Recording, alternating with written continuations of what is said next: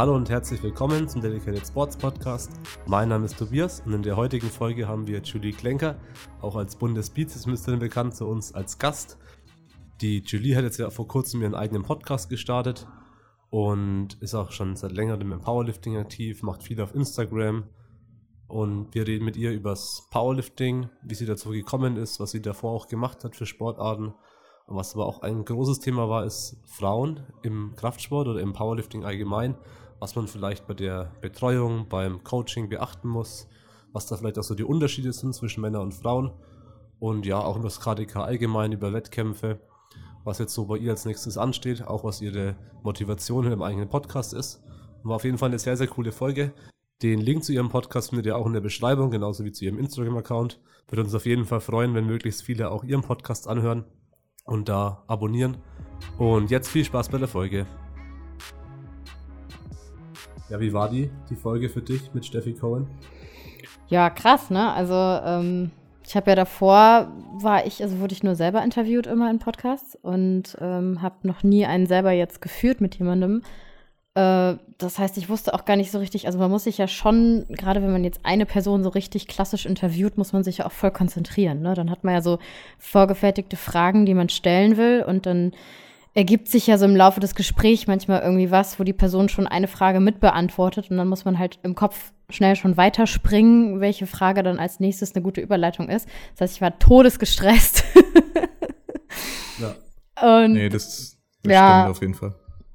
Also super aufgeregt halt, ne? Und dann ist es natürlich auch Steffi Cohn. Das heißt, dann will man sich da jetzt irgendwie auch äh, nicht die Blöße geben und wie so ein kompletter Anfänger rüberkommt. Ist aber ein kompletter Anfänger. ja, also war schwer aufregend. Ja. die Folge war aber gut. Dankeschön. War Danke. interessant.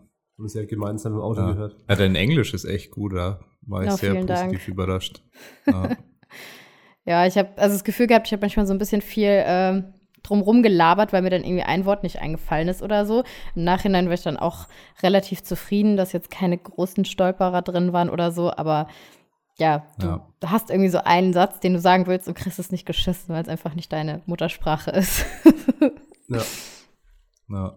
Nee, auf Englisch ist echt anspruchsvoll, also da einen Podcast machen. Haben wir bisher noch gar nicht gemacht. Aus gutem Grund. Ja, aus gutem Grund. ja. Weil dann könnte nur der andere reden die ganze Zeit.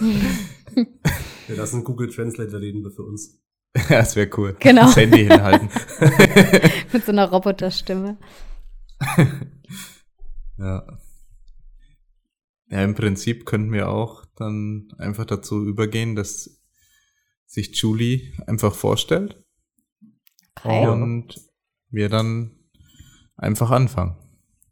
Alright.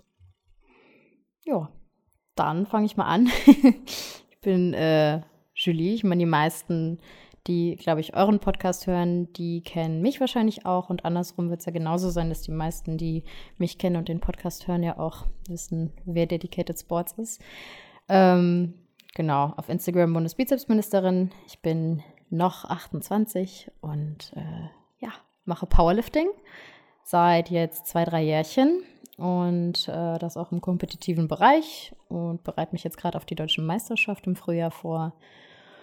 Ja, und habe ansonsten auch so ein bisschen Erfahrung in anderen Sportarten gesammelt, wie zum Beispiel im olympischen Gewichtheben oder auch im Judo, was ich sehr lange gemacht habe.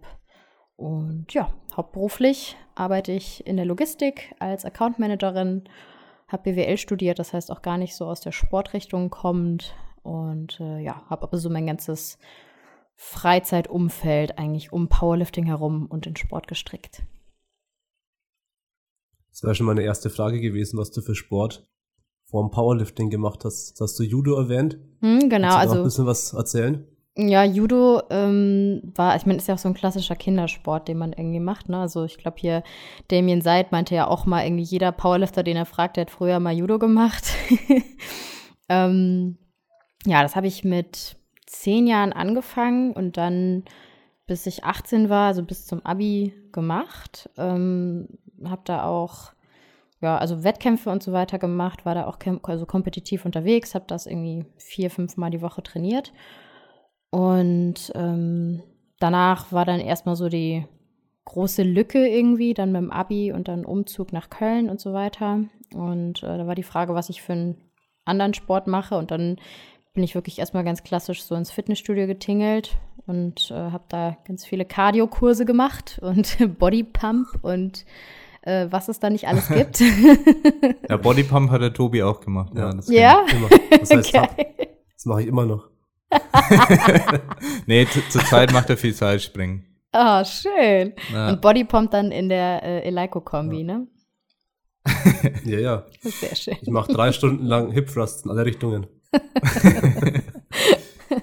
ja, geil. Ja, ich äh, wusste auch tatsächlich äh, dann zu dem Zeitpunkt nicht, wie eine richtige Langhantel aussieht, sondern Langhanteltraining war für mich auch diese Plastikhantel vom Bodypump. Also man lernt ja dann doch nie aus. nee, genau. Und habe dann das so auch relativ, also intensiv, ne, so bin dann wirklich immer so vier, fünf Mal die Woche zum Sport gegangen. Und äh, irgendwann hat mich so klassisches Fitnessgepumpe jetzt nicht mehr so erfüllt. Und ähm, dann habe ich ja. dann CrossFit-Kurs bei uns damals angefangen im Studio. Und das war so Wann das war das genau? Mal, das war ähm, puh, 2013, 14 rum. Und genau, dann habe ich mich da auch so ein bisschen drin festgebissen.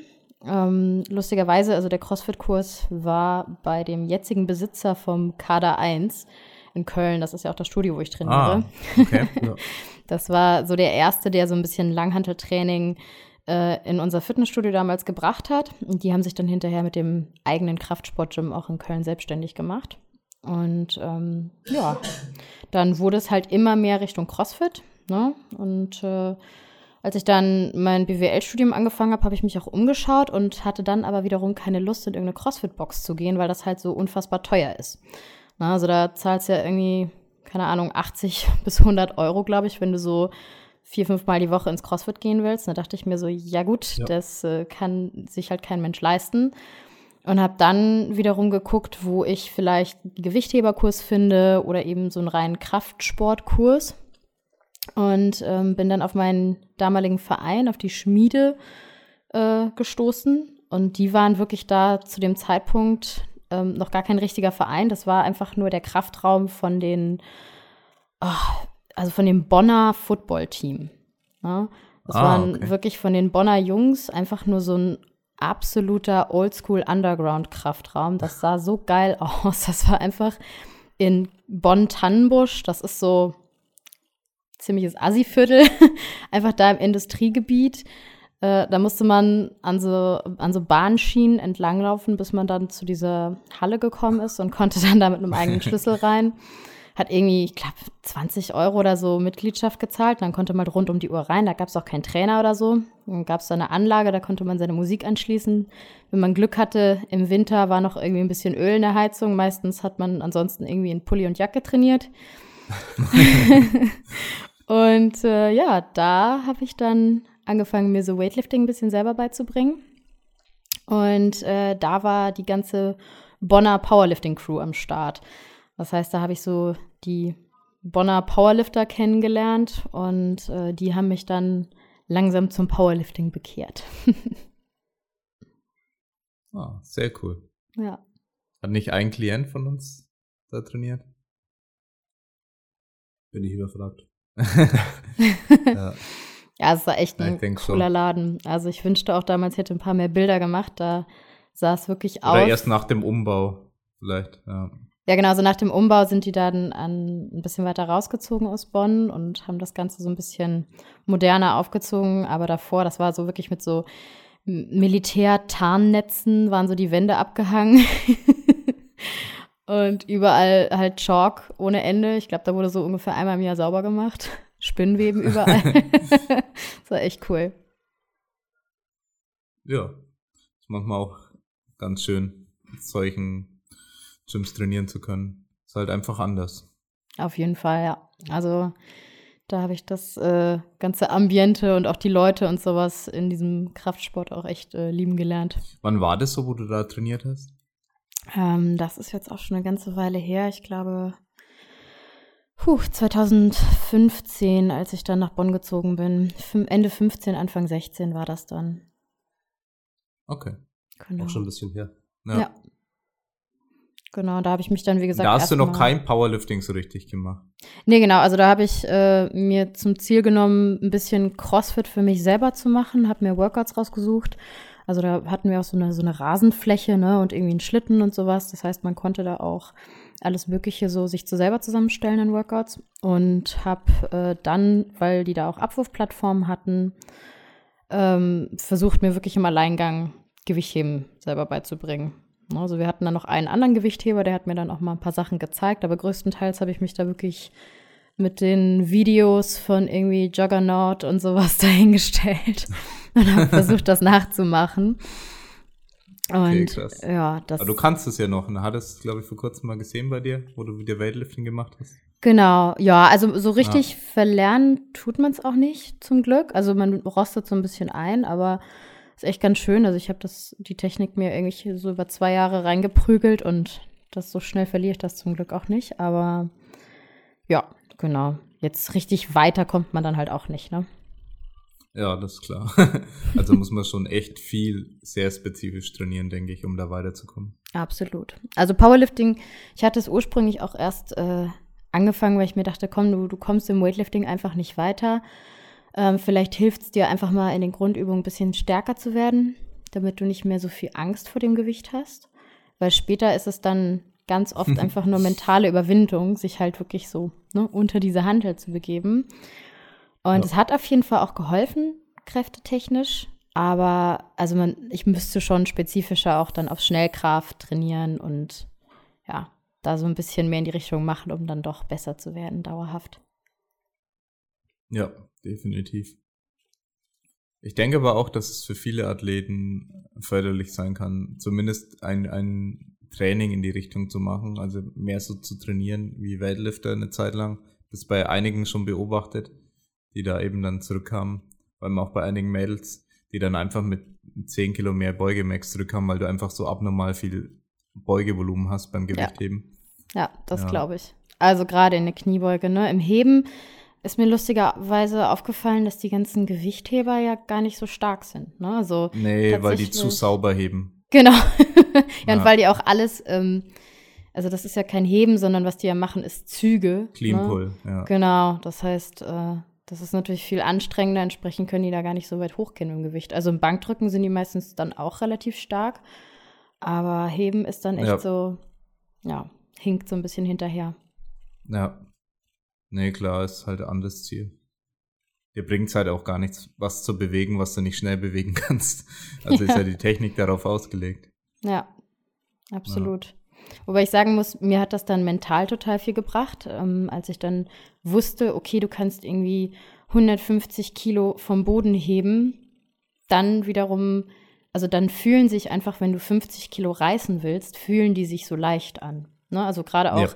Ja. Das, das macht mental schon viel mit einem, wenn man was versucht zu reißen.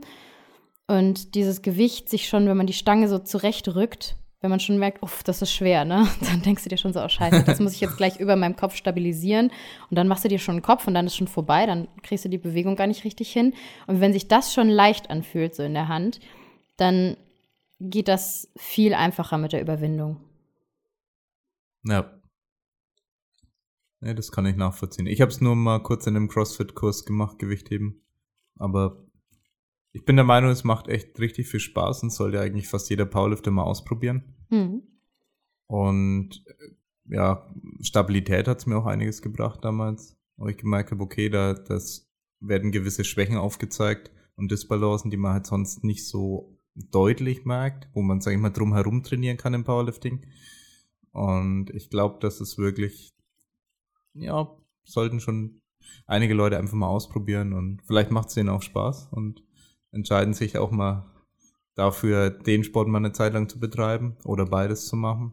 Ja, ich glaube, da kann man den Horizont so als, als Trainierender, du bist jetzt auch nicht die Powerlifterin, sondern du, du bist im Kraftsport einfach aktiv gewesen in drei verschiedenen Sportarten sozusagen mhm. und vorher noch im Judo, Judo und magst einfach Kraftsport. Und ich glaube, man sollte sich teilweise eher als Kraftsportler auch identifizieren und nicht irgendwie sagen, ja, ich bin jetzt äh, Powerlifter, deswegen ist alles andere doof.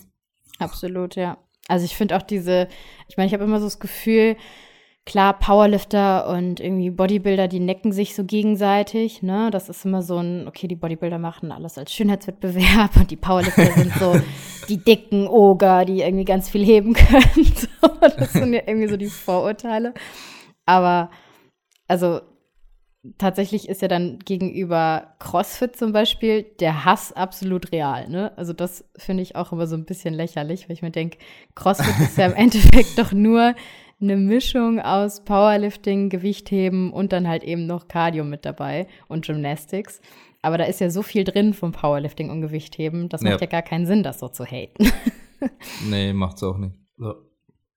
Ja. Also ich glaube, ich weiß nicht, wie viele Leute es wirklich ernst meinen. Ich glaube einfach, dass zum einem großen Teil natürlich der Sarkasmus sehr groß ist in der Richtung. Ja, wahrscheinlich. Und das glaube ich auch. Ja, aber ich hoffe es zumindest, weil ich kann mir nicht vorstellen, dass man es halt ernst meinen kann, dass man sagt, das ist wirklich scheiße, was du mach, was die machen, weil die bringen halt den Kraftsport im Gesamten wirklich nach vorne und bringen auch viel Powerlifter in den Sport und Gewichtheber sowieso und haben eigentlich echt viel Positives bewirkt und tun es auch immer noch. Und ja, die Anfänge von CrossFit, die hatten ja, das war nicht immer perfekt und ich glaube auch, dass die, die, das Coaching CrossFit so viel besser wurde die letzten 10, 20 Jahre. Ich weiß nicht, wie lange gibt es das genau?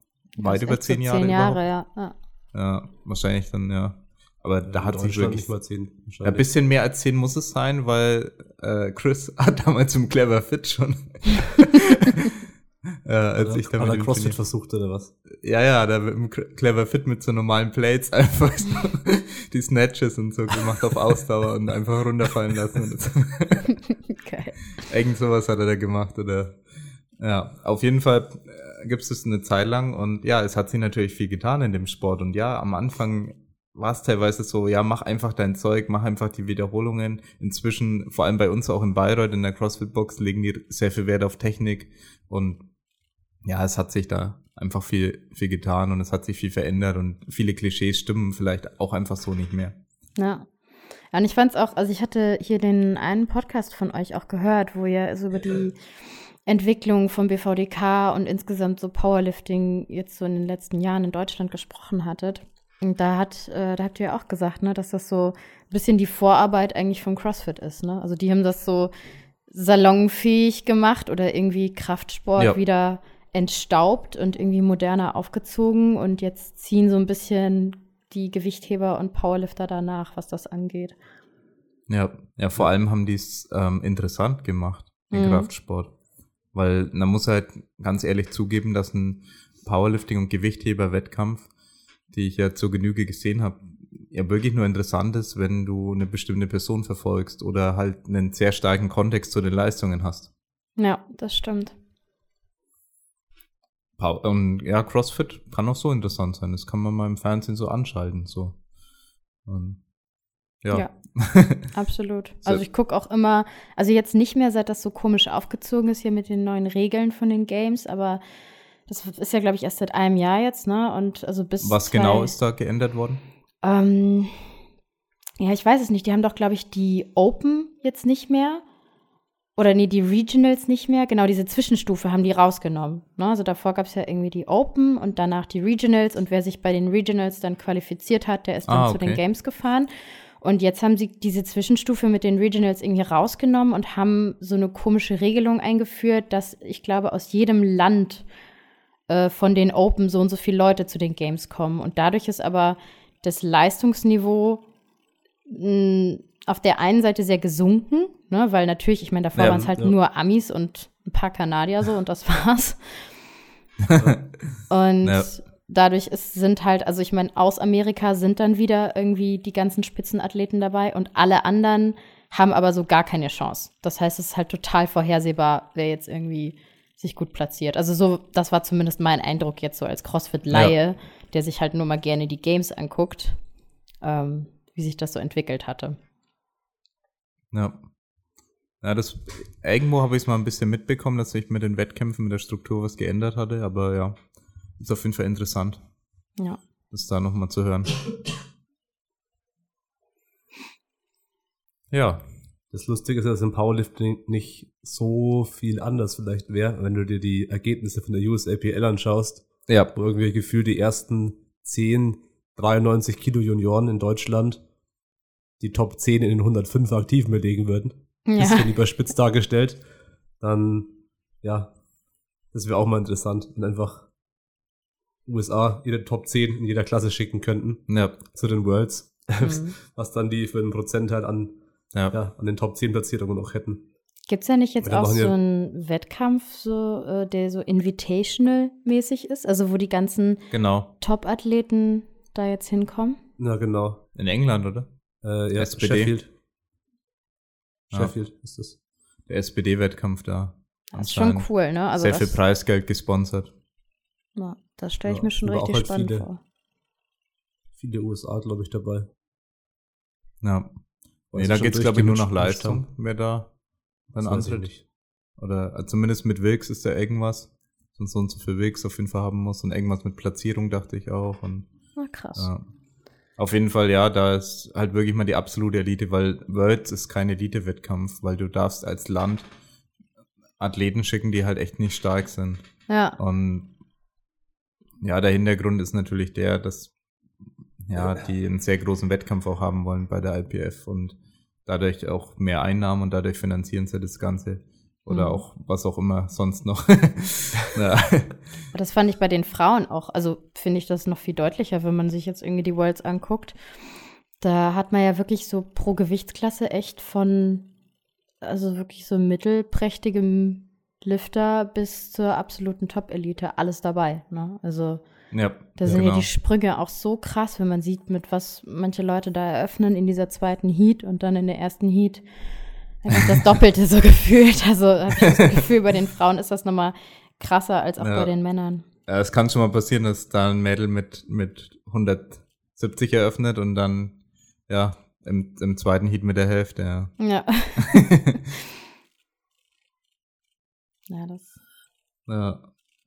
Naja, jetzt, was uns natürlich auch dazu bewegt hat, dich da einzuladen zum Podcast, dass du jetzt auch deinen eigenen Podcast hast und wir das auch sehr begrüßen und unterstützen, weil, ja, es ist erstmal ein weiblicher Podcast, oder? Ja. Es ist mal was anderes. Wie, viel- wie viel gibt's denn überhaupt? Ich versuche gerade mal zu brainstormen. Gibt's in Deutschland irgendwas? Das Ich glaube ich, ich tatsächlich. Weiß den Namen, ist, ich weiß den Namen nicht. Es gibt eine, ich glaube, es sind ein Mann und, und eine Frau zusammen. Oder fällt mir jetzt der Name nicht ein? Auch im Powerlifting. Okay, das wusste ich jetzt gar nicht. Ja. Ja, auch Ja. durch Zufall mitbekommen, weil ja, bei uns vielleicht ein bisschen die Zeit fehlt, jetzt nach Podcasts zu stöbern. Ähm, ja. Aber so viele fallen mir nicht ein. Ja. Nee, und ich glaube, dass es schon sehr wichtig ist für viele Frauen, sich da, ja, ich sag mal, Content im Podcast ist nochmal was ganz anderes. Und da lernen die Personen, denke ich, auch besser kennen. Hm. Weil es nicht nur so ein paar Schnipsel sind, die man da in Instagram-Text reinschreibt.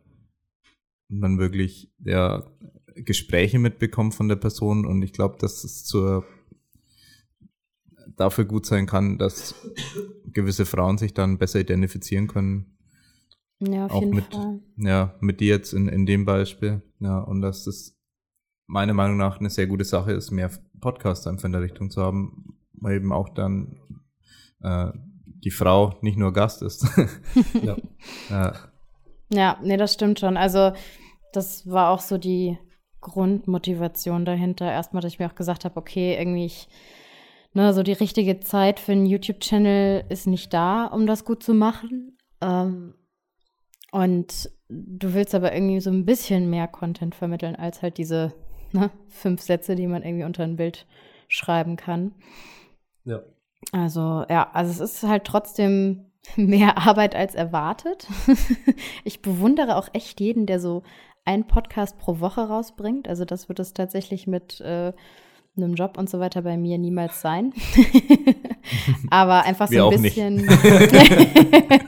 aber so ein bisschen mehr einfach äh, dazu geben und interessante, auch weibliche Gäste dann eben zu holen. Ne? Das Ja. äh, Ja. ist, glaube ich, also das ist auf jeden Fall mein Ziel und das ist auch, glaube ich, dann ein Mehrwert für viele Mädels in der Szene. ja. Ich meine, das sieht's ja in Instagram. Kraftsport und Frauen bleibt ein kontroverses Thema irgendwo. Das ja, die einen finden es voll toll, die anderen finden es voll komisch und ja, inwiefern kann man sich dann noch äh, als Frau identifizieren? Ist ja für viele dann wieder ein Problem, wenn die dann damit anfangen und ja, und bin ich jetzt dann schon wieder zu männlich, zu muskulös und ich glaube, dass der Content allgemeiner in Instagram schon sehr viel hilft, also von, von dir und anderen, sag mhm. ich mal. Ich lese da auch ab und zu Sachen. Und ja, ich denke, ein Podcast ist einfach der nächste Schritt auch wieder. Podcast, YouTube ist natürlich auch cool, wenn man machen kann, aber ja, wie du schon sagst, unglaublich zeitintensiv, mhm. da richtig gute Videos dann zu machen. Ja, ich glaube, da so ist ja so ein bisschen in der die Richtung. Eva auch äh, sich am Ausprobieren. Ne? Hier ist Cortelia. Ich glaube, die hat ja jetzt so ein paar YouTube-Videos auch mal hochgeladen. Ja. Das ja. ist, glaube ich, auch so ein bisschen die erste, die wirklich so aus der Powerlifting-Szene da in die Richtung geht und sich da mal dran versucht. Das ist natürlich auch auf ja. jeden Fall dann Na, Julia Schritt. Kunstner hat eine Zeit lang da auch Stimmt. relativ viel Content gemacht, denke ich. Stimmt. Ja. Aber ja, das war, war das so ein bisschen Thomas und Julia zusammen, denke ich? Ja, ich glaube. Ja. Aber ich kann es jetzt nicht sicher sagen. Ja, aber ja, es unterscheidet sich ja eh immer die Richtung, in die man geht, wie viel man jetzt selber erzählt, wie viel man vielleicht einfach nur das Training zeigt. Das kann ja ganz, ganz verschiedener Content sein. Ja, macht man so ja. Vlog-Style, macht man nur, zeigt man nur sein Training, filmt das ab und macht ein Voice-Over. Ja. Das kann halt alles Mögliche sein. Also ja, ich glaube, Voice-Overs waren es der Film auch. Ja. Ja, ja, also die hatte echt ganz coole Videos, das weiß ich sogar auch noch. Die habe ich mir nämlich ganz am Anfang, als ich mit Powerlifting angefangen habe, habe ich mir die oft angeguckt. Äh, da hatte sie auch ja. irgendwie mal ein Video, wie es bei der Europameisterschaft war und ihr Watercut-Video genau, ja. habe ich mir auch angeguckt und so. Also das weiß ich echt noch. ja, stimmt. Ja, also damals äh, war das auf jeden Fall echt cooler Content. Ja, habe ich auch gesehen. Das Europameisterschaftsvideo kenne ich, denke ich, auch. Ja. Also was ist halt ja, immer, glaube ich, ganz gut zu machen, während man noch studiert, ne, und dass ich das so ein bisschen freier einteilen kann. Und hinterher ja, genau. wird es dann halt immer so ein bisschen die Frage, macht man das jetzt neben einem normalen 40-Stunden-Job einfach noch nebenher, dann ist das halt, als hätte es einen 60-Stunden-Job so. Ne? ja. Oder ähm, ja, steckt man da in seinem ja, wenn Job Wenn man es richtig machen will, ist es schon echt hart bei ja. dem Fulltime-Job. Ich denke auch, dass viele keine Lust haben, dann auch zu sagen, ja, ich mache YouTube, aber dann halt nur so mega simple Videos. Bei dem Podcast kannst du es halt easy machen. Also ja. vielleicht nicht so easy, wie sich die meisten vorstellen wenn ich an deine Aussage von vorhin erinnere, Julie. ja, ich erinnere mich. Irgendwie sechs Stunden ich, was äh, geschnitten. Ja, ja, das äh, hier schön. Also im ersten Podcast hat alles noch ganz gut geklappt, ähm, weil das ja dann ja. auch äh, also recht einfach hinterher zu bearbeiten ist, wenn man ja sich ja. nur so per Telefon zugeschaltet ist. Aber ja, ich habe auf jeden Fall meine Anfängerfehler jetzt gemacht mit einem Live-Podcast, wo die Person mit mir im Raum sitzt und die Tonspuren hinterher total scheiße sind. Ja, ja das, da muss man echt erst richtig viel lernen, damit es so langsam. Wir sind ja immer noch hier in der Lernphase. Jetzt mhm. auch mit dem kleinen Studio hier, das wir uns versuchen einzurichten im Gym. Und was wir da alles beachten müssen und wie viele Personen sind hier im Raum, die gleichzeitig aufnehmen, wie viele Personen sind woanders noch zusätzlich und was muss man dann jeweils beachten. Das sind alles so ja, lehrreiche Erfahrungen. Habt ihr das direkt ja. bei euch im Gym auch, das Studio? Ja, wir, wir schauen gerade raus, wo zwei trainieren. Ach cool. Sehen gerade aus dem Fenster. Wir haben sie angebrüllt, dass sie keinen Mucks von sich geben, und den Podcast aufnehmen. ja. Keine Musik. Nur Gewichte leise absetzen. Ja, Sehr geil. Wie im Clever Fit. nee, wir haben quasi im Büro, im Gym direkt auf der Trainingsfläche ja, das Büro eben quasi so reingebaut in einfach einen Raum ja. mit einem langen Schreibtisch und verkleiden ihn jetzt innen ein bisschen, dass halt auch so für Sound optimiert ist, dass es einfach gut gedämmt ist. Ja. Ja, ist unser Büro einfach nur für ja, alles. Genau, und ja. haben halt im Nebenraum unser Lager, wo wir dann ganz schnell Mikrofon und diesen äh, das Audiomischpult herholen können. Ja, fetzig. Und dann das schnell aufbauen. Ja. Aber ja, zum Thema mit dem Content es ist wirklich, denke ich, ein gutes Format, wenn man das neben einem Fulltime-Job noch irgendwie machen will. Dann muss er nicht jede Woche einen Podcast machen, mhm. wie du schon sagst. Was strebst du an, alle zwei Wochen? Ähm, tatsächlich jetzt am Anfang habe ich mir alle drei Wochen vorgenommen, einfach weil ich mir dachte, ich ne, mache jetzt erstmal und äh, sammle meine Erfahrungen und bringe die dann lieber, also misch die gut ab, lerne das auch erstmal. Also ich muss ja auch erst lernen, mit der Software umzugehen und so weiter. Und das alles zu schneiden und so. Und wenn ich mich dann irgendwie sicherer fühle und auch keine äh, sechs, sieben Stunden mehr für so einen Podcast brauche, dann äh, würde ich da auch über so einen zwei Wochen Rahmen nachdenken und den dann auch so kommunizieren, dass die Leute sich da irgendwie drauf verlassen können. Aber bevor ich da jetzt irgendwie sage von Anfang an, ja, zweimal die Woche und äh, dann hinterher völlig überfordert bin, dachte ich mir, gehst es ja, erstmal langsam ja. an. Wie wir. Wir haben schon irgendwann relativ früh gesagt, ja, wir müssen eigentlich jede Woche einbringen. Ja, wir haben es aber nie geschafft. hey, doch, wir hatten, wir hatten, mindestens eine sechs Wochen Streak. Krass. Ja. Oder vier. Ja, also bei einer Woche, ich meine, ich finde es krass, also wirklich Leute, die das ja jetzt auch schon ganz lange und erfolgreich machen, wie dann eben auch Paradebeispiele hier Damien oder äh, jetzt auch der Marc Drossel, bei dem ich auch im Podcast war und von dem ich auch jetzt seitdem echt einige Podcasts höre. Ähm, ja. Die machen das ja auch, also ich glaube, dass die auch recht viel Zeit da rein investieren, ne? Und das ist ja so ein bisschen deren Hauptding auch und die machen das ja auch richtig gut. Ähm, ja. Aber tatsächlich finde ich, gerade wenn ich sage, ich mache das so ein bisschen nebenher, das schwierig, da auch jede Woche dann qualitativ hochwertig, also auch vom Inhalt her qualitativ hochwertigen Content zu kriegen. Das war auch so ein Punkt, wo ich ja. mir gedacht habe, da will ich aber dann auch nicht hinkommen, ne? dass ich einfach nur irgendwen irgendwas frage so, weil ich muss halt dann einen Podcast rausbringen, sondern ich will ja dann doch auch was, was mich und andere Leute interessiert, irgendwie behandeln. Ja, nee, das stimmt. Es muss ja am Ende auch, ja, verwertbar sein für viele Leute.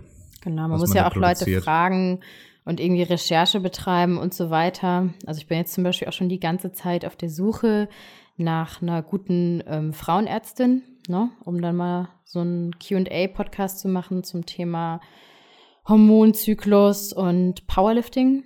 Und das ist zum Beispiel wirklich super schwierig, da jemanden zu finden. Ne? Also da schreibst du dir die Finger wund und die meisten antworten dir gar nicht und viele sagen dir dann auch ab oder haben da keine Lust drauf. Also Na, das erfordert ja, das dann ist, hinter den Kulissen mehr. Aber das Thema wäre, denke ich, unglaublich interessant für viele. Absolut. Ja. ja. Ich meine, da gibt es auch schon einiges dazu, aber ich fände es halt wirklich mal interessant, jemand aus so, also mit einer richtigen mit einem medizinischen Background, der auch praktiziert, daher zu holen und jetzt keinen reinen Theoretiker zum Beispiel auch, ne? Ja. Oder jetzt niemanden, der, ähm, ohne dass das irgendwie weniger wert ist oder so, aber jetzt kein Physiotherapeuten oder so, sondern wirklich mal ne, jemanden, der das äh, ja, in der Praxis selber am lebenden Exempel tagtäglich da praktiziert. Ja. Nee, definitiv. Das sind ja, da gibt es, denke ich, einige Lücken. Also gerade was sowas betrifft, was speziell Frauen angeht, was da für Lücken noch zu schließen sind, was da Wissen angeht. Ich denke, da hast du schon gut zu tun. ja, gibt es ja. auf jeden Fall noch genug Stoff. ja. Ja, ist einfach auch wichtig für den Sport, weil viele, die sich dann nicht sicher sind und so, wie sich das Ganze auswirkt und ähm, oder da läuft irgendwas schief, die hören dann halt einfach auf, weil sie Angst haben oder weil ja. ihnen die Informationen fehlen. Ja. ja. Also tatsächlich so jetzt gerade in dem ganzen Instagram-Umfeld oder wenn man sich dann auch mit vielen Leuten, die ja auch im Sportbereich dann als Trainer oder so arbeiten, unterhält, da ist ja der Wissensstand sogar noch relativ hoch.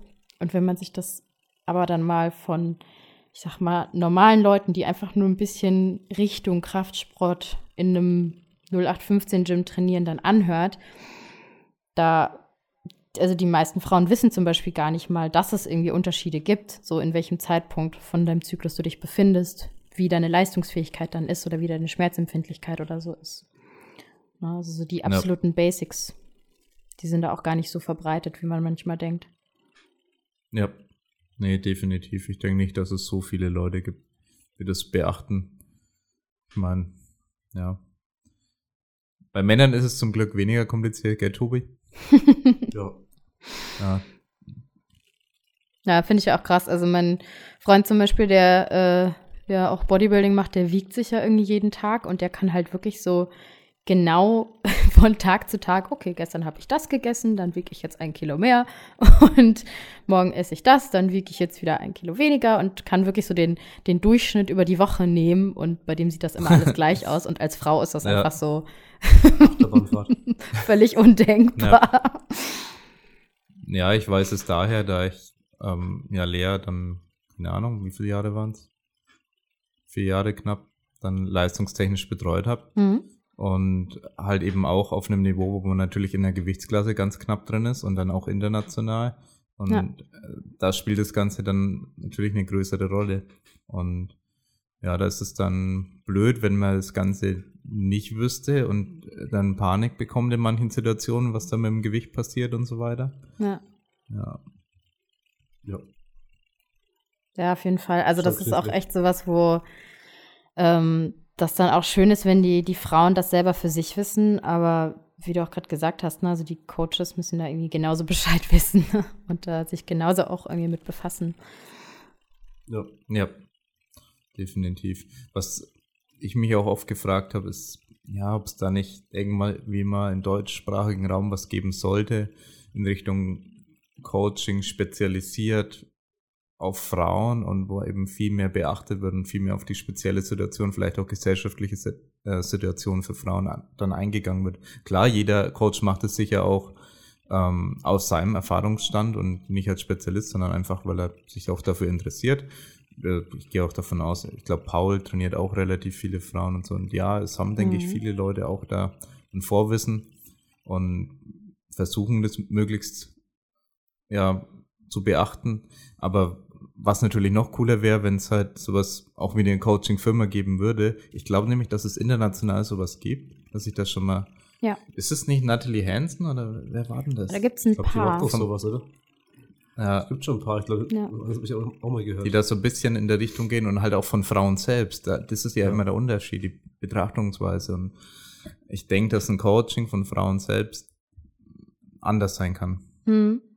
Ja, also ja. weil äh, hier Max Squats hat da ja relativ viel gemacht in die Richtung. Ne? Also die hat auch so ja, reine Female-Programme. Und ähm, ja. der Omar Isaf, der auch hier diese ganzen ähm, Tutorials und sowas immer hat von Barbell Brigade oder wo der herkommt, der äh, hat jetzt auch ein reines Frauen-Coaching, also so eins sowohl eins zu eins Coaching als dann auch so teilpersonalisierte äh, Programme hat er jetzt rausgebracht. Mhm. Aber es stimmt, im deutschsprachigen Raum habe ich das jetzt auch äh, noch nicht so deutlich gesehen. Das ist also, das ist auch eine Sache, die bei Simon hier bei meinem Coach Wissenskraft echt cool ist. Der hat halt auch schon vor mir echt viele andere Frauen gecoacht. Das ja. heißt, ähm, der hat da auch am Anfang direkt Wert drauf gelegt, ne? Oder auch mal gefragt, ja. wie es eben da läuft ja. und so weiter. Ja. ja, bei ihm ist der Vorteil, er hat halt einen sehr großen äh, wissenschaftlichen Wissensstand und natürlich auch über solche Themen dann. Absolut, und, ja. Ja. Das kann ich mir auf jeden Fall gut vorstellen. Ja. Aber ja, das stimmt. So wie es, also wo es ja ganz ausgeprägt ist, ist bei den ganzen Ernährungsprogrammen. Ne? Also ich glaube, da ist das auf jeden Fall schon deutlich angekommen, dass äh, Frauen irgendwie anders sind als Männer. Da gibt es ja schon relativ viel, was so speziell auf Frauen zugeschustert ist. Aber beim Coaching ist da echt noch Luft. Ja, nee, da kann sich schon mal jemand spezialisieren, würde ich sagen. Vor allem auch Frauen, ja, die da was machen sollen. Ja. Was auch mal eine interessante Sache wäre, ist, äh, oder wo ich glaube ich, äh, auch so eine Nische nochmal drin sehe, ist vielleicht Frauenwettkampfbetreuung durch Frauen. Ja. Oder insgesamt sich darauf zu spezialisieren, so eine wild gewordene Furie am Wettkampftag in den Griff zu bekommen.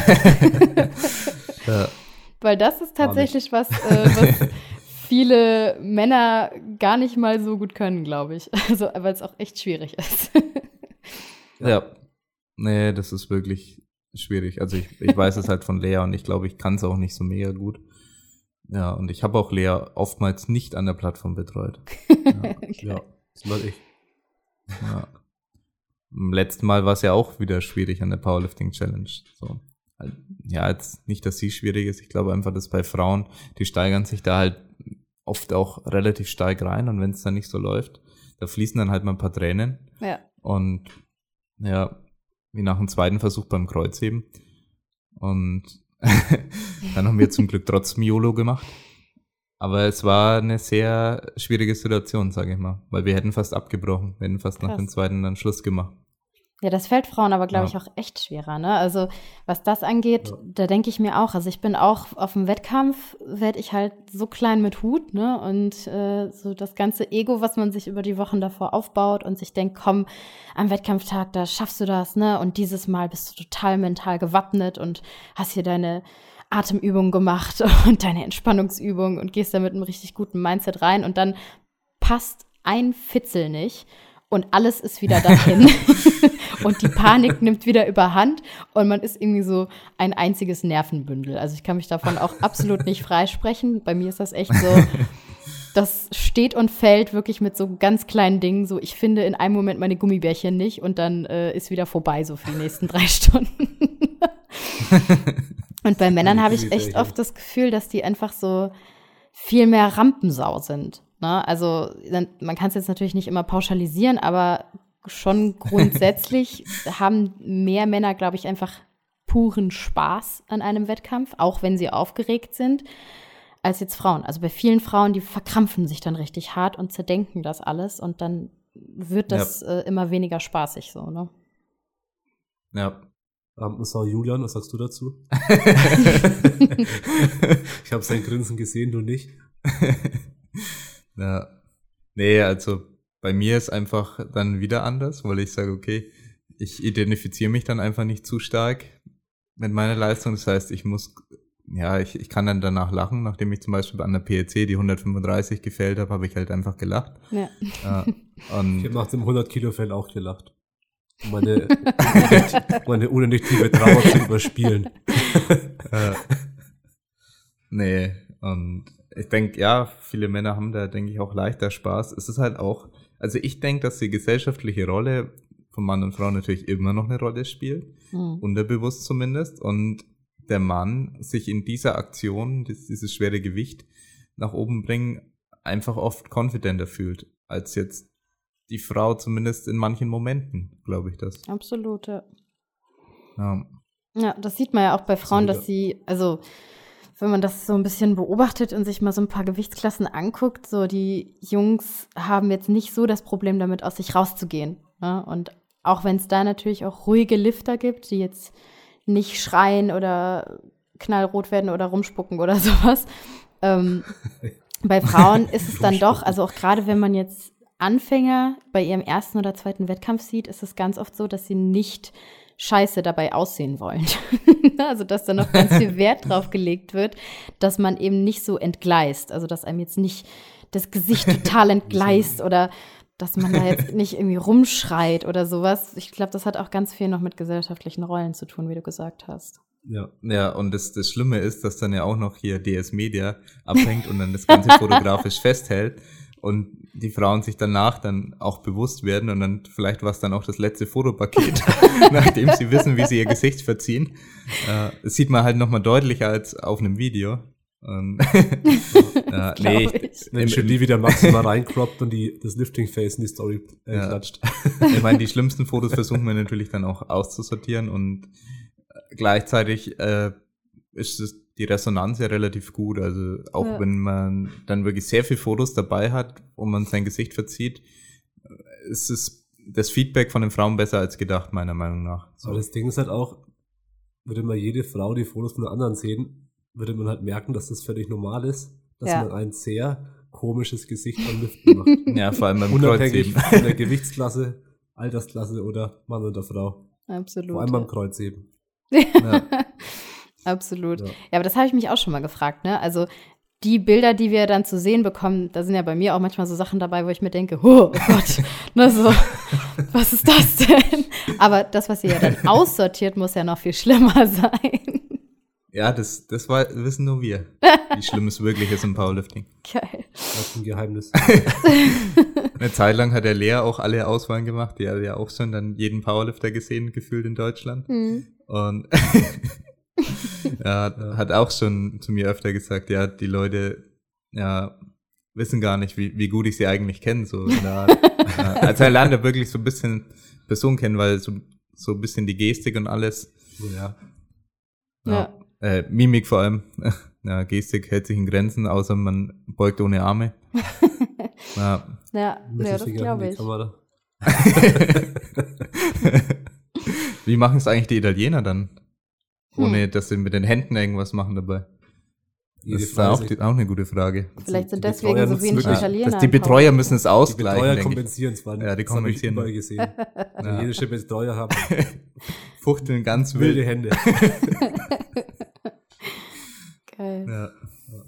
Deswegen ist auch äh, Wettkampfbetreuung bei Frauen, denke ich, so, so wichtig oder nochmal wichtiger als bei, bei Männern vielleicht so pauschalisiert gesprochen. ja. Als zum Beispiel wie im Artikel, wo du darüber geschrieben hast, Julian, dass es darum geht, so Momentum aufzubauen, ist das ja bei Frauen noch viel wichtiger, wirklich schon von Anfang an, schon die ersten Warm-ups, schon von komplett am Wettkampftag, wenn es losgeht, eben zu schauen, dass alles gut läuft und gut zuzureden. Und wir haben es ja auch gesagt, wenn mein Warm-up nicht so gut aussieht, gehe ich als Betreuer nicht hin und sage, der war scheiße. Ja. Ja. Bloß nicht. Was hast, du, Bloß was, hast du nicht. da, was hast du da bei dir gemacht, Julie? Du hast richtig verkackt. Wir machen einen Opener 20 Kilo niedriger. Viel Spaß im Wettkampf, ich bin mal kurz weg. Hat der Wettkampf gelaufen, du musst halt sehr Ja. feinfühlig sein, Na, äh, die Versuche clever anpassen. Und wenn es mal nicht so gut war, dann halt einfach nur ja, clever steigern und einfach nur den, den passenden Grund sagen und halt gut zureden, dass die Frau oder auch der Mann an der Plattform selbstbewusst ist, weil daran hängt es, denke ich, oft ab. Ja. Ja. Zum Beispiel beim Kreuzheben vor allem, ob du jetzt da selbstbewusst bist und dir es zutraust und wirklich mit 100% dran siehst oder nach ja, 50% aufhörst und sagst, nee, das schaffe ich eh nicht und lässt einfach los. Du bekommst das Absolut. gar nicht vom Boden, wie oft man das sieht, dass irgendwie ein Zweitversuch nicht hochgeht, ein dritter Versuch geht dann hoch. ja, wo man merkt, es lag dann wirklich am Kopf so in der Art. Ja. Ja. Ja, das ist auch echt sowas. Ich habe mittlerweile auch die optimale Kombi raus. Also ich brauche immer einen Betreuer. Das muss dann so ein ganz ruhiger, effizienter Mensch sein. Und der äh, ist so für das ganze Organisatorische zuständig. Ne? Also das, der muss mir quasi wirklich so den Arsch hinterher tragen und halt gucken, dass die Versuche irgendwie gemeldet werden und so. Dann brauche ich eigentlich immer Verena noch dabei. Die muss einfach nur supporten und irgendwie immer ganz wild nicken und so tun, als ob alles super ist im Aufwärmbereich. Und wenn dann noch Simon dabei ist und dann ab und zu noch mal drüber schaut und so ein bisschen Ruhe reinbringt, ne? Und dann aber auch so aus dem Augenwinkel sehe ich, Simon nickt, dann weiß ich, alles ist wirklich gut und das ist dann so die optimale Kombi, damit es funktioniert. ja. Ja, aber muss man auch erstmal dann für sich selber rausfinden. Also manche mögen das ja auch nicht dann von irgendwie drei Leuten da umwuselt zu werden.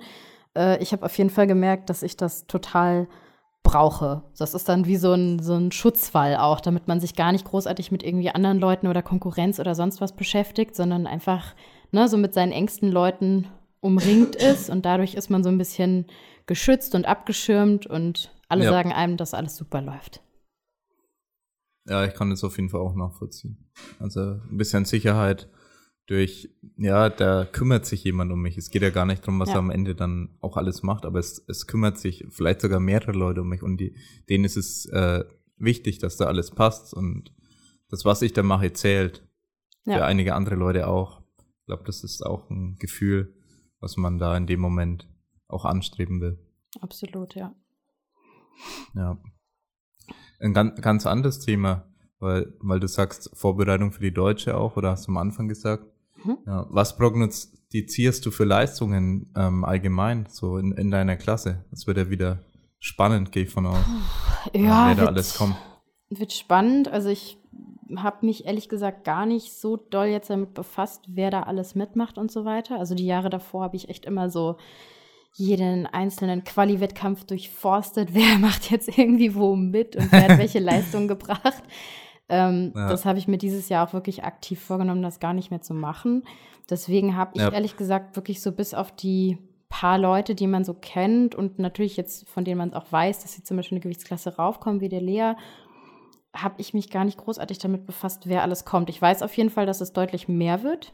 Ne, so rein von dem, was ich mitbekommen habe, so NRW Cup oder andere Wettkämpfe, wo ich wirklich aktiv zugeschaut habe oder auch da war, habe ich einfach gesehen, oh krass, jetzt sind ja auf einmal Leute in der 52er und 57er. Davor war das immer so, da war so eine Starterin, das war's dann. Ja. Ähm, Ja. Von dem her könnte Ja, ich ich weiß eigentlich nur Ja. von, von dir und Carolina. Also ich, ich weiß halt, dass ihr beide ähm, ja um Platz eins gekämpft habt im Prinzip. Mhm. Ja.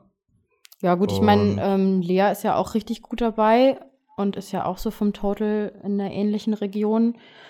Ähm, die Miriam Amelal, mit der verstehe ich mich zum Beispiel auch sehr gut. Die hat ja, glaube ich, letztes Jahr den äh, dritten oder vierten, den vierten, glaube ich, gemacht. Ähm, hm. Von der weiß ich halt auch, weil ich sie privat gut kenne, dass das Training auf jeden Fall sehr, sehr gut lief. Und dass die jetzt auch totalmäßig bei uns, glaube ich, in einer Region da mitkämpft. Ähm, ja, das heißt, ich glaube, alleine schon Treppchen wird spannend. Finde ich aber eigentlich cool. Also, das heißt ja wirklich, dass ich da ja. sehr viel tun kann und so ein bisschen alles möglich ist. Also, ich ja. bin auch so weit, dass ich wirklich sage, bei mir ist also ne, es ist jetzt nicht so, dass ich mich da irgendwie drauf ausruhe und denke, ja, irgendwie ein Treppchen machst du ja sowieso, sondern ich glaube, es ist so, alles cool, was in Top 5 ist. Und dann ist es echt viel Tagesform und wer hat wie wo trainiert und wer war jetzt irgendwie doch mal verletzt oder nicht und wer ist in der letzten Woche noch krank geworden. Also ich glaube, da kann sich dann echt auf den letzten Metern noch viel tun. Ja. Ja. Es sind ja. so viele Faktoren mit Watercut, Versuchswahl, ja. wo vielleicht einfach nur 0,5 Kilo zu schwer ist. Ja. ja. Ja, also bei mir ist wirklich so das Einzige, womit ich oder wo ich mir so ein mentalen Ziel gesetzt habe, ist äh, vielleicht dann doch endlich mal einen deutschen Rekord im Heben zu machen. so beim dritten Versuch jetzt mal. Wo liegt der aktuell? Ähm, den hat die Veronika auf 167,5 gesetzt beim letzten Mal. Ja, ja, ja das ist schon anspruchsvoll. Das ist ja. auf jeden Fall. Ja, also, schaffst du das, Julian? Hm? Schaffst du das zu heben? Conventional meine ich aber auch. An einem guten Tag.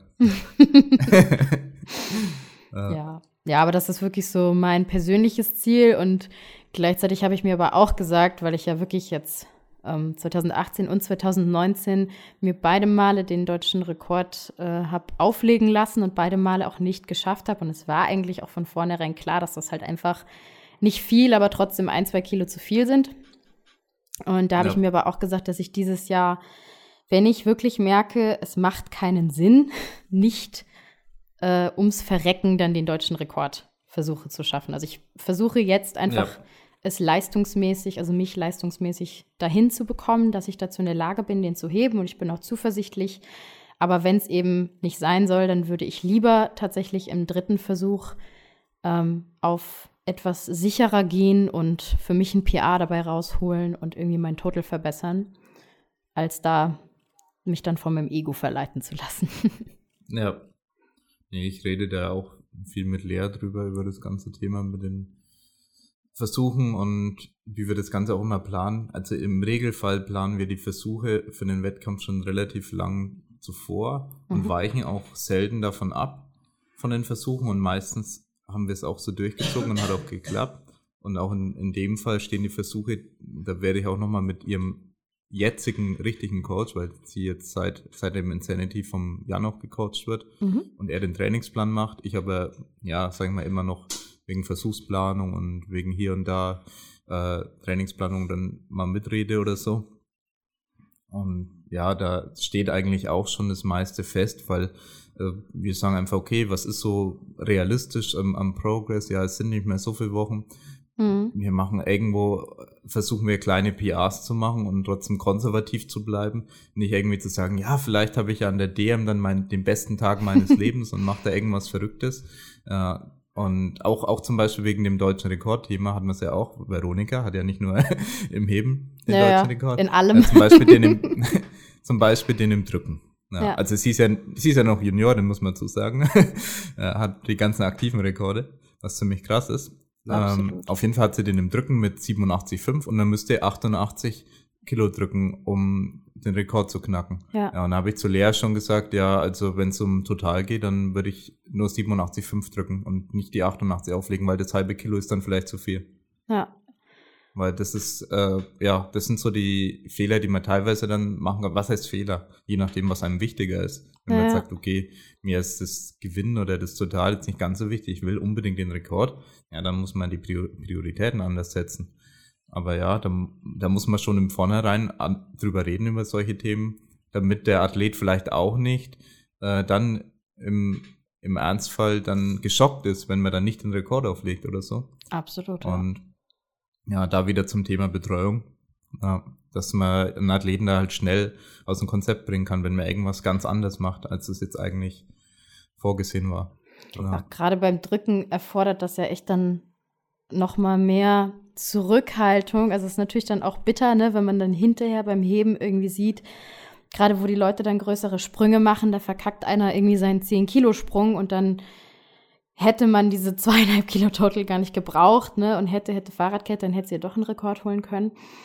Ja. Das ist natürlich dann echt, äh, also das erfordert auch viel Reife, glaube ich, sich dann an so einer Stelle zurückzuhalten. Da habe ich so ein bisschen das Glück mit dem Heben, ne, dass es dann eh nur um meinen letzten Deadlift gehen wird. Und da weiß ich ja dann auch schon so ziemlich genau, um welche Platzierung es dann irgendwie geht oder halt auch nicht, ne? Ja. Ja.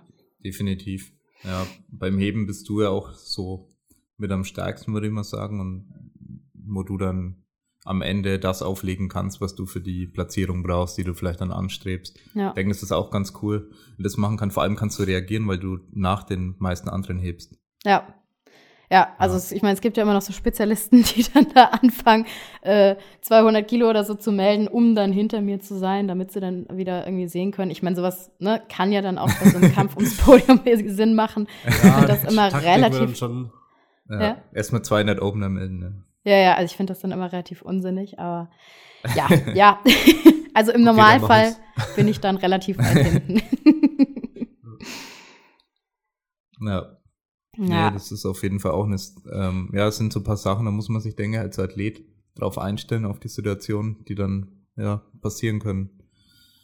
Absolut. Also ich, also es wird auch echt spannend, dieses, dieses Jahr. Ich ja. muss auch echt sagen, ich finde es cool. Also ich äh, fand das letztes Jahr beim Zuschauen dann so geil bei der 63er und bei der 72er, was da ja los ja. war und einfach wie krass das Leistungsniveau zum ersten Mal irgendwie war. Und ich habe echt das Gefühl, dass es dieses Jahr auf jeden Fall in der 57er und in der 84er ähnlich wird. Ne? Also dass das jetzt so langsam, ja.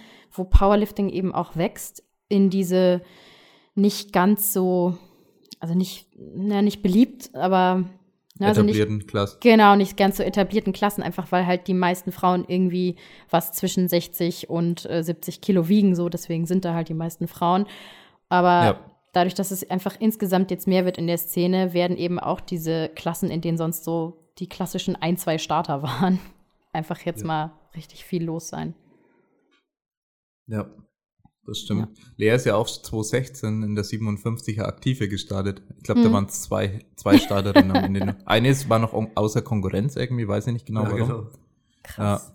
Aber ich glaube, es waren vier gemeldet und am Ende sind nur zwei gestartet oder so. Ja. Krass, naja, und dieses Jahr ja. werden es halt auf jeden Fall, denke ich mal, 10, 12 Mädels in der 57er sein, so von dem, was ich gesehen habe, wer sich ja, schon alles qualifiziert cool. hat und sich da auch auf gar keinen Fall blamieren würde, ne? Ja, das wäre auf jeden Fall sehr cool und das hat auch bei der letzten DM wirklich sehr viel Spaß gemacht, wie du schon gesagt hast. Da so viele Frauen zu sehen auf so hohem Niveau und die, die Stimmung multipliziert sich, mhm. wenn mehrere Frauen in einer Klasse sind, die vielleicht einen, einen gewissen Status haben, ja, ein starker Lüfter zu sein. Ja. ja. Weil es gibt halt in manchen Klassen dann nur einen. Ähm, ja, keine Ahnung, in der 52er gibt es, glaube ich, meistens nur Maren. Ja. ja. Also das Gefälle ist da immer sehr stark gewesen, ja. Ja. Die hat ja dann mehr total gemacht als die sieben. Hat die mehr total gemacht als ja, die 57er? Ja, mehr total als die 57er und ich glaube annähernd so viel ja, also ja, nicht ganz, so viel aber wahrscheinlich wie die 63er. Genau, also sie hätte auch in der 63er, glaube ich, irgendwie auf dem Podium kommen können. Also es ist total irre einfach nur von der Leistung. ja. ja, sie ist schon echt brutal. Deswegen hat er auch Lea so zu kämpfen, die Juniorenrekorde zu knacken, weil sie damals in Südafrika da ähm, ah. angetreten ist an Worlds 2014 oder irgendwas. Oder 2013, 2014, wenn es von den beiden was, glaube ich. War die da ja, auch schon so stark? Ja, die war halt schon auch so stark, stark, dass sie halt schon 122 gebeugt hat oder Boah. so in der 52er. Jetzt halt 138 oder irgendwas. Ja. Krass, Na, ja, halt auf jeden schwer. Fall damals schon sehr hohes Niveau und dann ein bisschen Pause gemacht, dann kam sie jetzt zurück. Ja. Ja, ja abgefahren. Also, ich glaube auf jeden Fall, die DM 2020 bei den Frauen wird richtig spannend. Ja. ja. ja da freue ich mich schon drauf. Ja. Ja, ja, mal sehen. Aber ich bin ja auch so ein klassischer Mensch, der dann irgendwie eine Woche vorher nochmal krank wird. das ist auch sowas, was ich mir vorgenommen habe, dass ich wirklich, äh, also hier ist ja dann in Köln auch noch mal Karnevalssaison dann im Februar. Das heißt, äh, ja. ich werde mich in ein Vakuum verpacken und jeden desinfizieren, der mir auf drei Meter Nähe entgegenkommt. und äh, bloß versuchen, einfach mal nicht krank zu werden von der DM. Das wäre schon mal eine richtig krasse Steigerung. Ja. Nee, das hat mir komischerweise passiert, ist relativ häufig. Aber muss ja irgendwas mit dem Stress dann zu tun haben. Ja, ich glaube also auch. Ich kenne es halt als Coach, dass es halt sehr. Ja. ja. Halt physischer und psychischer Stress dann, wenn zusammenkommt. Ja, und ja. die Diät halt auch, ne? Also bei mir ist es auch ganz klar immer, weil ich natürlich jetzt nicht ja. irgendwo bei einem Wohlfühlgewicht antrete, sondern halt schon der Körper dann relativ lean ist und nicht so viele Reserven hat und dann, also alleine, ja. wenn ich nicht so hart trainieren würde, würde ich ja dann schon eine höhere Wahrscheinlichkeit haben, krank zu werden. Ja. Bist du dann vier Kilo drüber normalerweise? Nee, also ich habe es jetzt echt das ganze Jahr über sehr gut halten können. Also da war ich selber ein bisschen erstaunt, weil ich dann doch auch nach der letzten DM schon ganz schön ausgebrannt mich gefühlt habe. Also es war schon anstrengend. Und ähm, weil es da auch extrem stressig bei der Arbeit war. Mhm. Und äh, dann hatte ich so über den Sommer mir gedacht, komm, versuch es halbwegs zu halten, aber jetzt stress dich auch nicht unnötig, weil, ne, du hast auch sonst schon Stress genug und da bin ich auch umgezogen und sowas. Also da war echt irgendwie viel zu machen. Und ähm, ja, habe mich dann aber eigentlich so den ganzen Sommer über bei 58 rumgehalten und bin jetzt so. Oh, das ist solide. Ja, genau, also war wirklich und auch jetzt ohne groß mir ein Bein ausreißen zu müssen. Also einfach ein bisschen mit den Kalorien wieder raufgegangen und aber intuitiv mich ernährt und nicht großartig getrackt und halt versucht, ungefähr gleich zu essen. Und gut, jetzt über Weihnachten Fressmes mit der französischen Familie ist ein bisschen schwierig. Direkt auf 84 hoch. genau. ich starte jetzt in der offenen. Gleich ein paar Klassen ausgelassen. nee, aber also ich bin jetzt so knapp um die 60, knapp drunter manchmal, ne? Also alles relativ entspannt. Ja. ja noch irgendwie jetzt ich glaube, den meisten geht so. Also ist ja bei, bei Lea ist nicht anders. 59 ja. in dem Dreh. Ja. also es ist halt anspruchsvoll natürlich, das Gewicht zu halten, wenn man nicht ultra klein ist. Ja. Wenn man halt Klar. Kraftsport betreibt, einfach und Kraftsport sorgt dafür, dass, dass die Umfänge zunehmen. Absolut. Und ich fühle mich halt auch wohler ja. damit. Ne? Also ich habe das jetzt auch, muss ich sagen, ähm, so im November, Dezember, wo es so ein bisschen wieder raufgegangen ist, so knapp nach dem Insanity.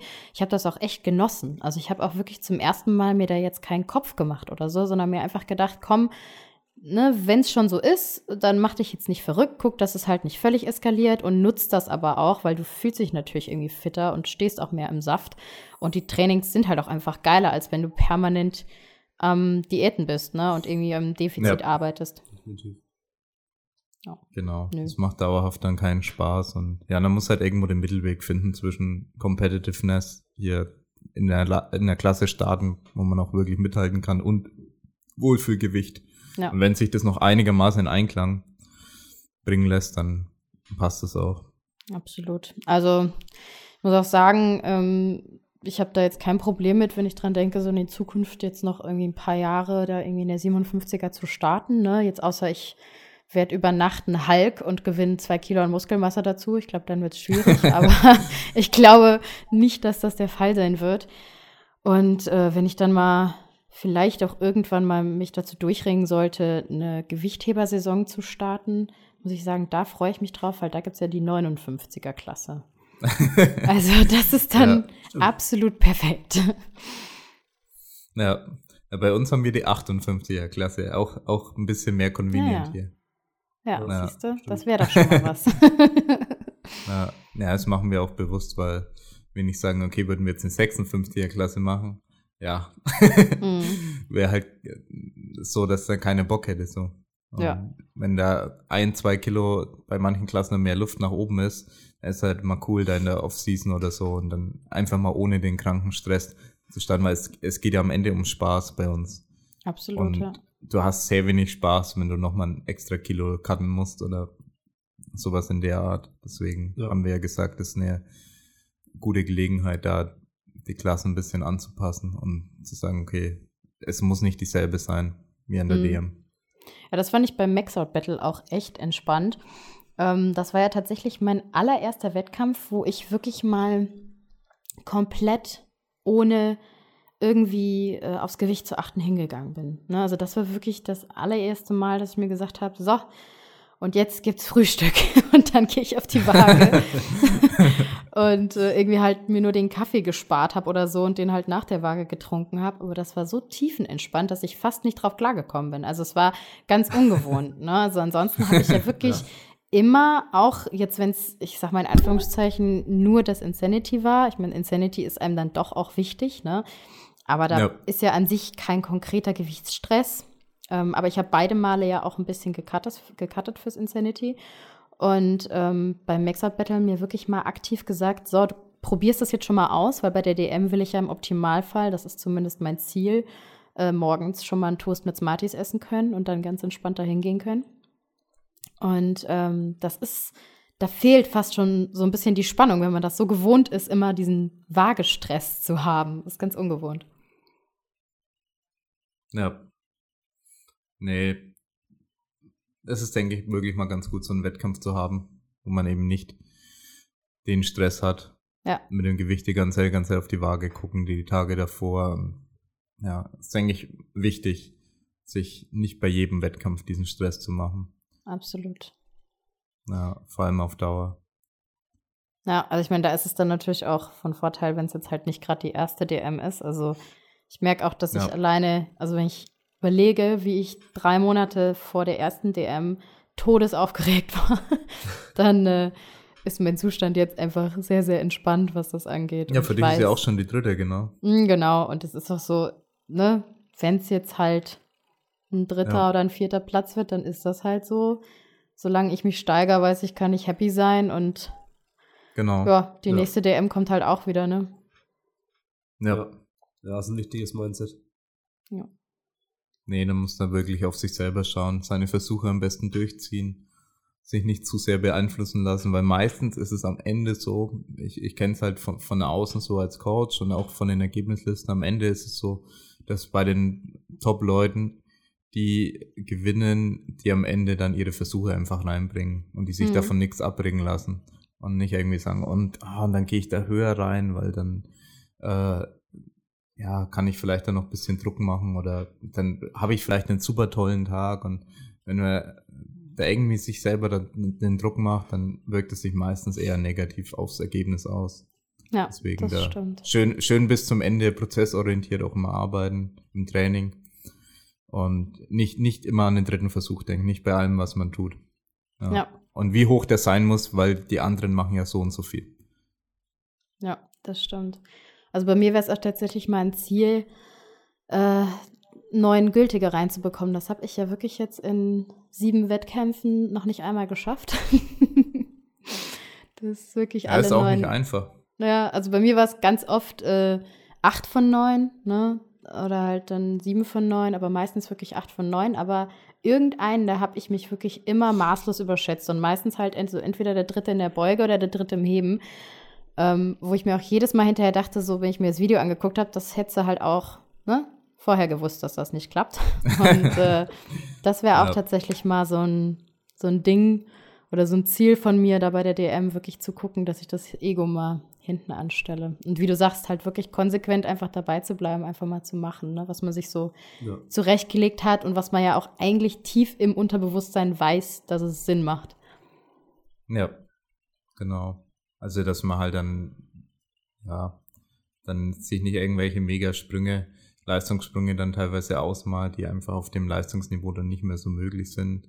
Ja. Und ja, muss man teilweise einfach mal in einem ruhigen Moment das Ganze konservativ betrachten. das hilft mir dann auch als Coach. Ich setze manchmal die, die Ziele am Anfang höher an und dann äh, setze ich sie nochmal dann so ein bis zwei Monate vorm Wettkampf niedriger an, weil ich mir denke, ja, warum sollte ich jetzt hier ans, ans obere Limit der Erwartungshaltung pushen?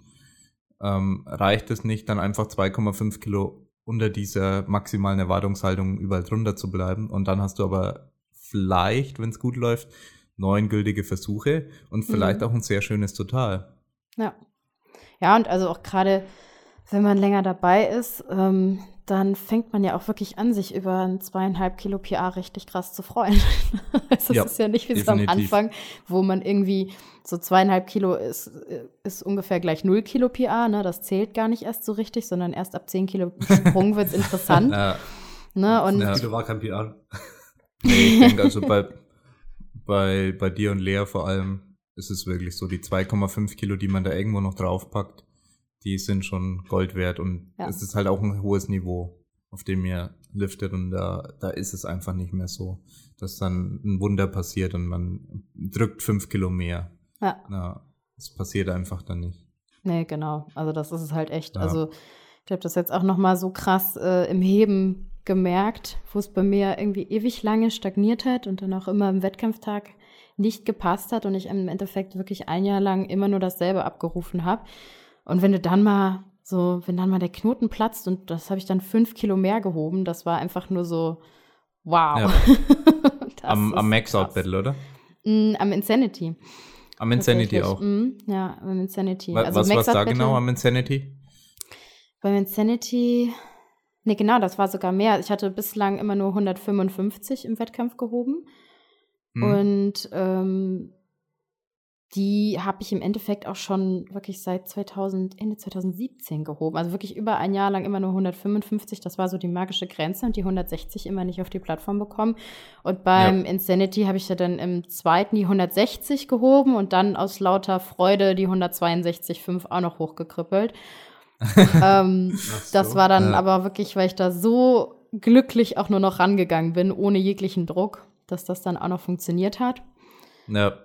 Ja, ja cool. also Maxout Battle zähle ich nicht so ganz dazu. Also auch wenn es ein geiler Wettkampf war und Spaß gemacht hat, aber es war eine normale halt, Deadlift Bar, oder? Ja. ja, es ist genau, also Deadlift Bar ist, glaube ich, halt, gerade wenn man auch so kleine Hände hat und bei mir ist auch oft das Problem, dass mir die Stange aus der Hand rutscht. Deswegen kann ja. ich das nicht eins zu eins auf einen normalen Deadlift übertragen. Ne? Das ist schon ja. deutlich einfacher, wenn du einfach mit kleinen Händen so eine dünnere Stange umfassen kannst. Ja, definitiv, ja. Ja. Aber war auch eine coole Erfahrung. Also. Ja. Richtig. Ja, es sind beides, denke ich, sehr coole Wettkämpfe gewesen dieses Jahr. Ja, ja. auf jeden Fall. Ja. Müssen sie auf jeden Fall auch nochmal machen, das Max-Out Battle. ja, nee, das wird auch wieder stattfinden, denke ich. Ja. Und dann werden wir hoffentlich wieder Fotos machen. ja. ja. Deadlift-Wettkampf ist halt auch einfach geil, ne? Das ist so, so schön stumpf. Es geht irgendwie schnell vom Stecken her. Also, es macht ja. allen Spaß. Nee, es ist für ist Zuschauer cool. auch cool. Ja. ja. Das stimmt. Wir überlegen uns auch, in welche Richtung wir jetzt mit den Wettkämpfen gehen wollen, die wir jetzt dann zukünftig ja regelmäßig veranstalten wollen. Wir wollen dann natürlich auch einen Mehrwert bringen, indem wir Wettkämpfe dann mit einbringen, mhm. in diese Reihe von Wettkämpfen, die es ja auch schon gibt. Ja. Ihr könnt ja mal einen reinen Beuge-Wettkampf ja veranstalten. ja. Und ja. keiner würde kommen. ja, das ist halt so ein bisschen das Problem. Was kann man überhaupt als rein Einzelwettkampf cool machen? Liegt es daran, dass so Bankdrückwettkämpfe zum Beispiel immer schlecht gemacht sind einfach? Oder geht es mhm. mit der Disziplin nicht? Kann man das vielleicht einfach anders aufziehen, dass man es interessant macht?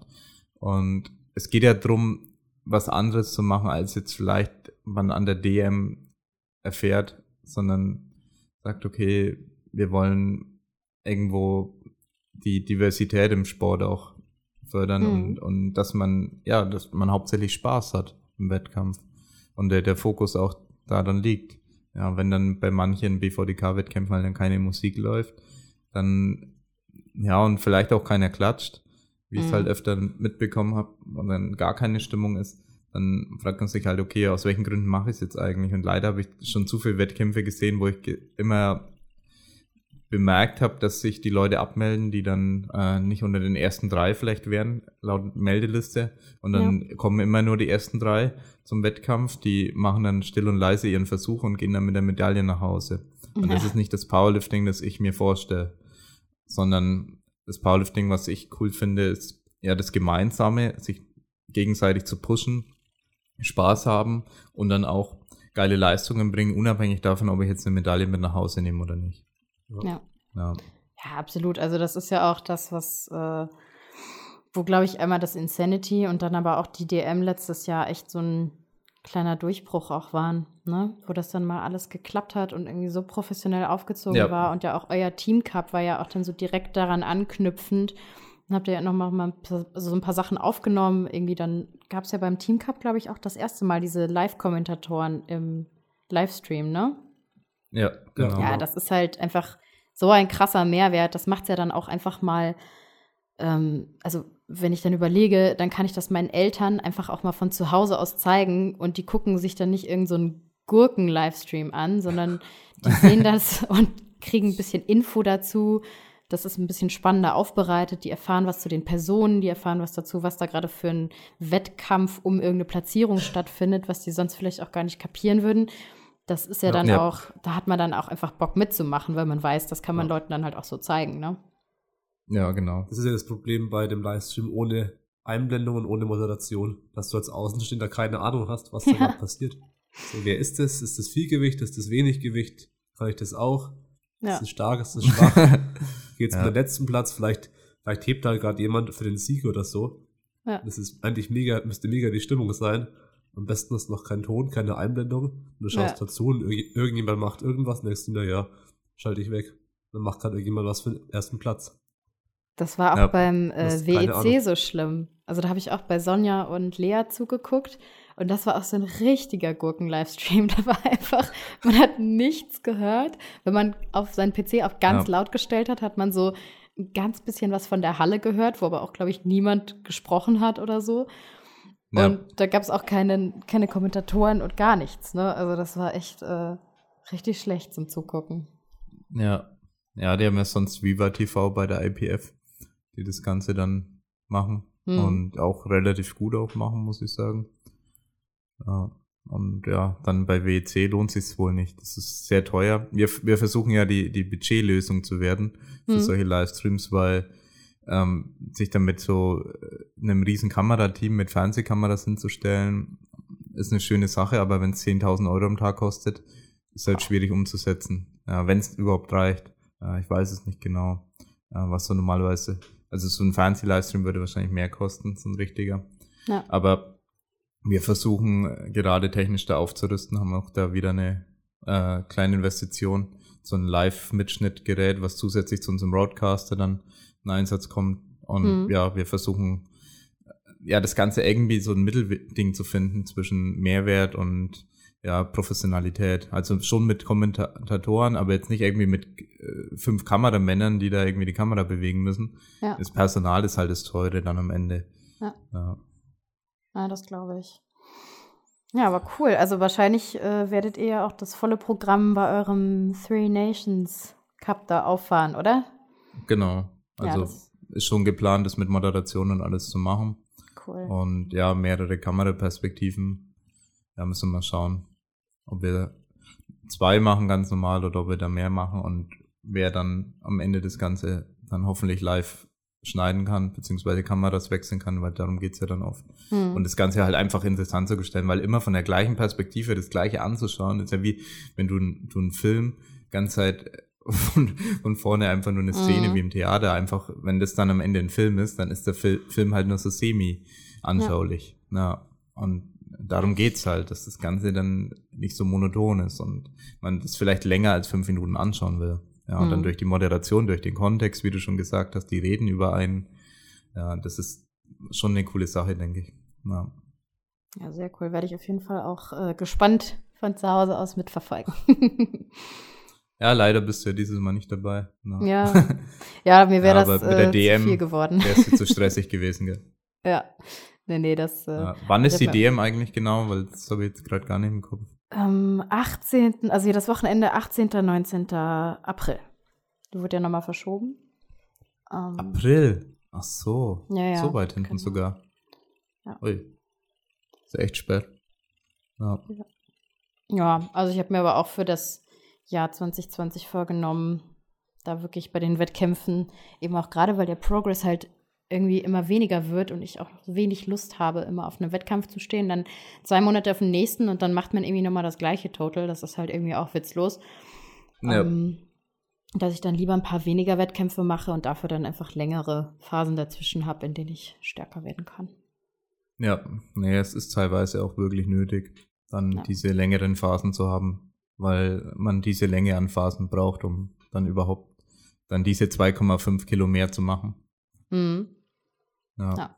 Also das kann ich schon nachvollziehen. Da kann man entweder als Athlet sagen, okay, ich nehme manche Wettkämpfe aus dem Training mit, nehme die nicht so ernst, starte vielleicht sogar eine Gewichtsklasse drüber, gehe nicht unbedingt auf, auf PAs überall, vielleicht suche ich mir eine Disziplin aus. Da gibt es schon ein paar Strategien, wie man dann mehr Wettkämpfe machen kann. Weil ja, du musst halt da auch, denke ich, den Kompromiss finden zwischen ähm, ich bin Athlet, um Spaß zu haben und ich bin Athlet, um äh, besonders krasse Leistungen zu bringen. Mhm. Ja. Ja, das stimmt. Also, und ich kann mir vorstellen, dass es ansonsten, wenn man jetzt zum Beispiel nur einen Quali-Wettkampf und dann irgendwie eine DM oder so macht, da wäre ich dann wahrscheinlich ja. auch zu aufgeregt. Ne? Also dann hat man ja irgendwie sieben, acht Monate lang keine Plattform mehr gesehen. Ich glaube, dann ja, baut stimmt. sich da auch noch mal ein Riesendruck auf, wenn man dann vor seinem einen ja. großen Wettkampf steht. So.